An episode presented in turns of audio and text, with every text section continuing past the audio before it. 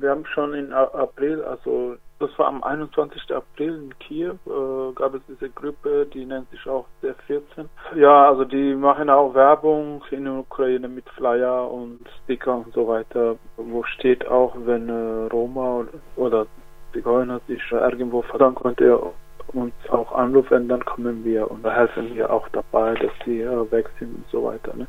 Das ist schon schon bekannt, diese Gruppen oder diese paramilitärische Gruppen oder wie die äh, alle heißen. Aber im April diese äh, Gruppe, also diese C14, haben auch äh, einfach eine Bombercamp attackiert, also verbrannt, also diese ganze Zelte und so informelle Zelte, was die Roma auch gebaut haben. Und dann war äh, wieder nochmal im Mai, also im 10. Mai gab es auch bei Lviv nochmal einen Tag von 30 äh, maskierte Menschen. Die haben das auch gefilmt und äh, verbreitet durch Sozialmedien, wo auch zu sehen ist, auch solche Videos, wie die diese Camp auch zerstören mit Manchesten, mit Baseballschläger und äh, Hammer oder was auch immer, die haben sich auch fotografiert. Es gab schon äh, diesen Bericht.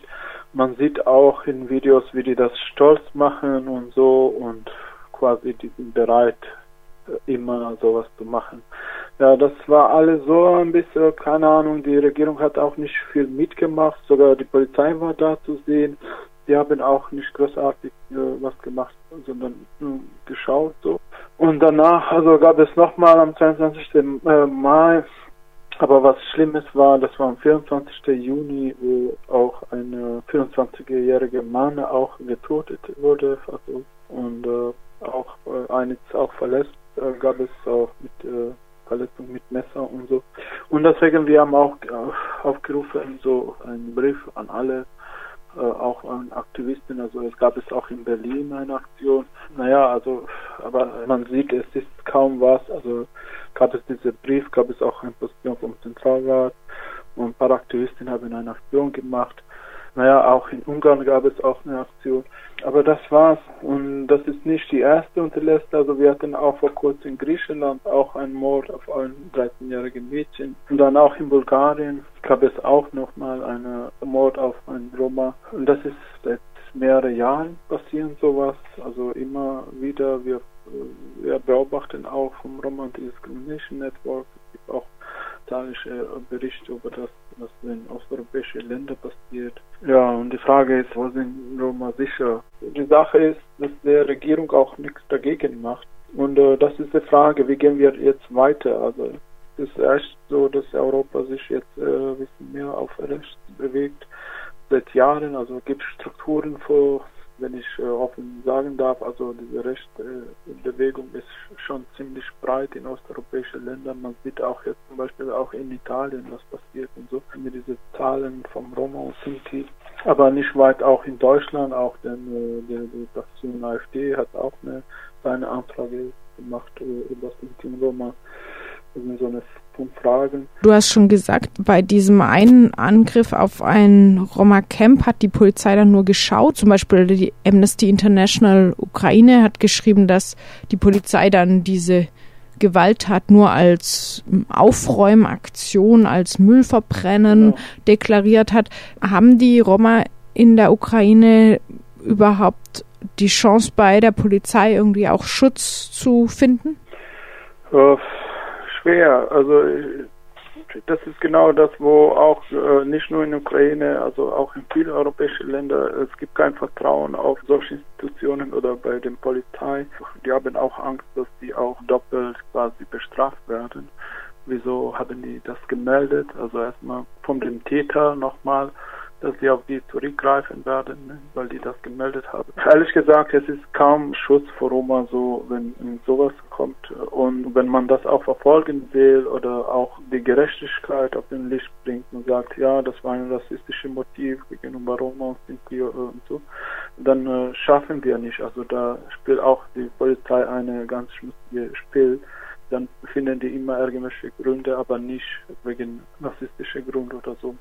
Das hat sich mehrmals gezeigt und deswegen die Roma selber haben keine Chance und äh, die werden damit auch nicht was erreichen. Also nicht erstmal Schutz und auch äh, keine Gerechtigkeit oder so. Und deswegen kaum jemand meldet, äh, wenn äh, eine rassistische Attacke ist oder so, sondern die, die meinen, das ist, das gehört auch dazu irgendwie, das Hand in Hand auch die Stadt macht mit, aber auch die Hooligans, weil das sind alle journalistische Patrioten und so, ne, die sind auch anders gesehen, die sind nicht so wie Nazis oder was Schlimmes gesehen, sondern das sind unsere Schutzkameraden, ne, die den Staat schützen und so weiter. Ne. Deswegen lohnt sich überhaupt nicht, das zu melden. Ich habe mir dieses Video dieser ukrainischen Nazis angeschaut, wo sie das Camp in der Nähe von Kiew angreifen und dieses Camp besteht aus so Zelten, Hütten. Also es ist eine, wie du schon gesagt hast, eine informelle Siedlung unter ärmsten Bedingungen offensichtlich gebaut.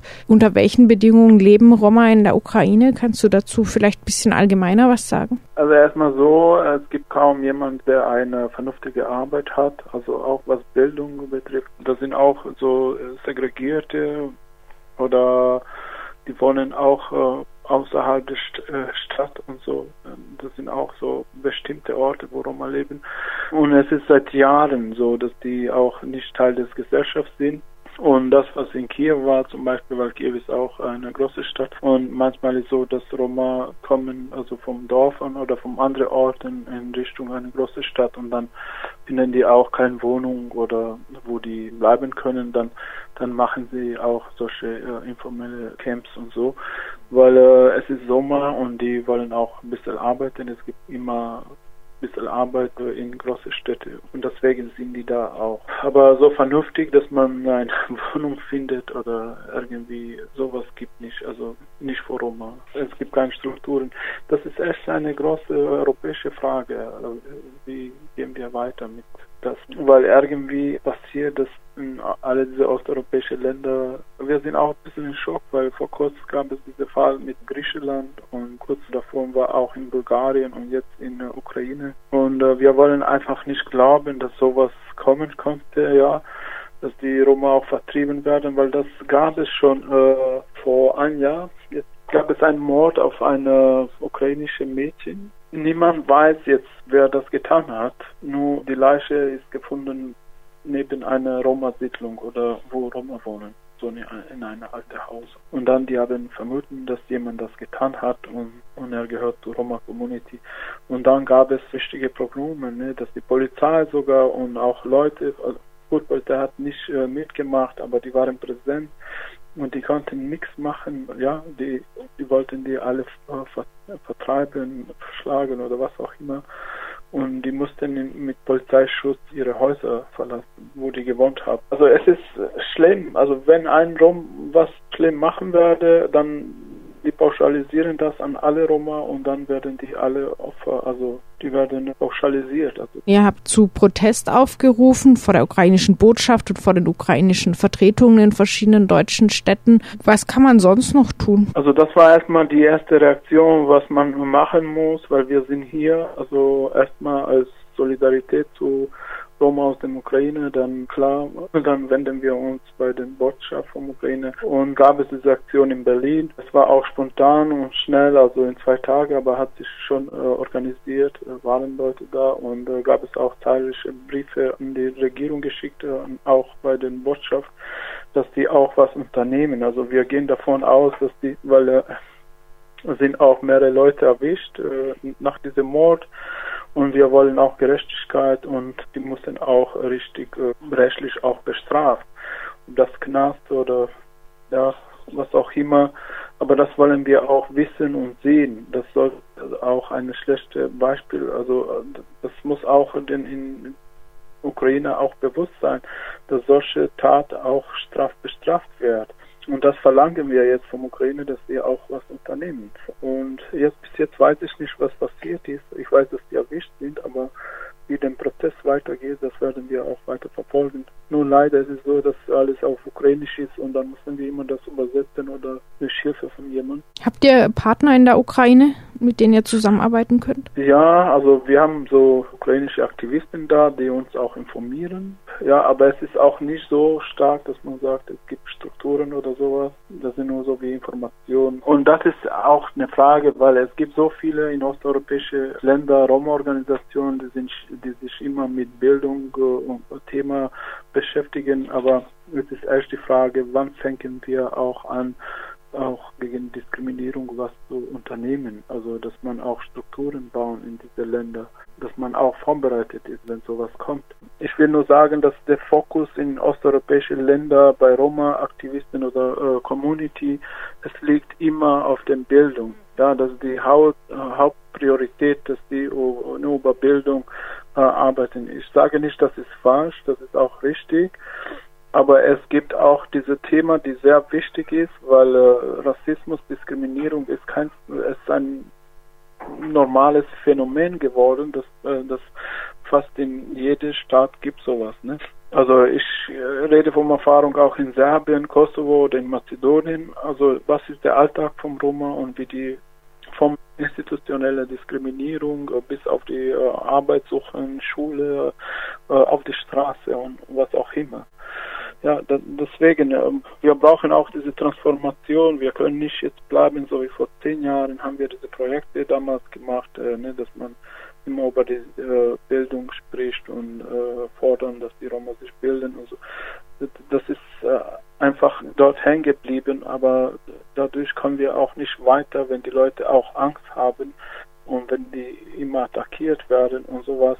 Da brauchen wir echt eine eine, eine Struktur, die diese Menschen schützt. Das heißt, wenn die quasi, sagen wir so, ein bisschen mehr ausgebildet werden in diese äh, Antidiskriminierung Arbeit, dass die auch in lokal ihre Netzwerke bauen können mit anderen Organisationen oder Institutionen oder NGOs, die auch nicht Roma sind. Das meine ich, wenn das sich auch sensibilisieren in diese Richtung, dann können wir auch gegen diesen Faschismus und Rassismus gemeinsam kämpfen als Community, verschiedene Communities. Äh, genau was wir in Deutschland haben oder in Westeuropa, ja. Man arbeitet zusammen, weil sonst haben wir immer diese Überraschungseffekt, dass etwas passiert dort und dann kaum jemand ist da als Partner zu finden, wer spricht für die, wer fordert was. Gibt Leute, die auf die Straße gehen, gibt Leute, die mit Politikern reden. Also sowas haben wir ganz wenig. Ja, das sind immer die Einzelpersonen. Aber das reicht nicht jetzt.